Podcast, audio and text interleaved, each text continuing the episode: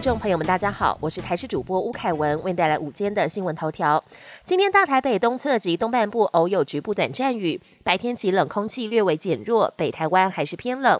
气象局预估小年夜到除夕清晨，东北季风略微增强，除夕到大年初一冷空气减弱，气温回升，但初二又有另外一波强冷空气南下，初三、初四可能会达到寒流几率，平地最低气温将下探六度。高山有降雪的几率。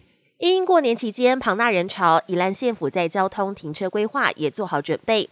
除了除夕到初四县内的路边停车都不收费之外，县府还特别开放市区一共十四所国中小学，提供民众免费停车。另外，在热门景点周边，例如南方澳跨港大桥旁邻近的南方澳渔港跟南天宫也是交通热点。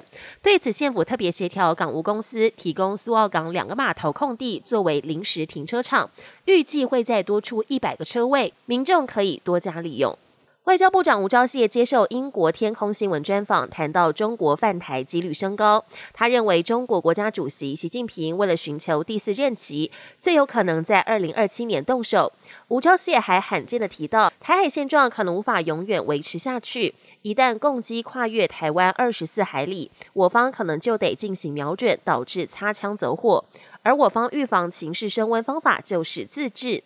他也呼吁国际社会对中国施压，向中国强调两岸现状以及台海和平稳定的重要性。国际焦点：乌克兰首都基辅十八号发生的直升机坠机意外，死亡人数下修为十四人，包括机上九人，其中一人是乌克兰的内政部长。另外，地面有二十五人受伤。总统泽伦斯基表示，这是一场可怕的悲剧。调查结果即便认为是一场意外，也是因为战争所导致。此外，俄国总统普京强调，这场对乌克兰的特别军事行动，最后一定毫无疑问是俄国必胜。中国国家主席习近平十八号首度对中国官方防疫松绑公开表态。习近平强调，这三年来中国对新冠疫情严格实行乙类甲管是正确的选择，因为优化疫情的防控措施为实施乙类乙管赢得了宝贵的时间。习近平表示，在防控重心转移的当下，要统筹医疗资源，做好重症救治的准备工作，保障群众的就医和用药需求。大家一起努力，打赢这场防疫战争。欧洲议会表决通过两份有关外交及安全的年度报告，内容纳入挺台条文。报告将中国在南海的军事建设以及对台湾的挑衅列为关切重点，并反对台海现状遭片面改变，同时也呼吁中国停止所有危害区域稳定以及对欧洲安全繁荣造成直接影响的行为。报告中还提到，台湾是欧盟关键伙伴以及印太地区的民主盟友。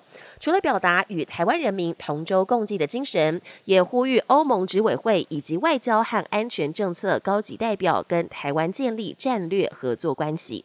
本节新闻由台视新闻制作，感谢您的收听。更多内容请锁定台视各界新闻与台视新闻 YouTube 频道。